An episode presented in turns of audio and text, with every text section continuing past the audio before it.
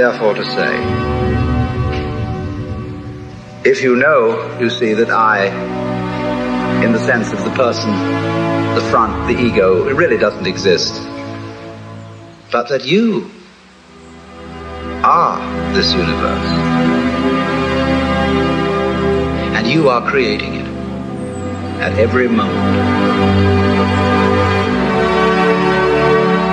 Because you see, it starts now.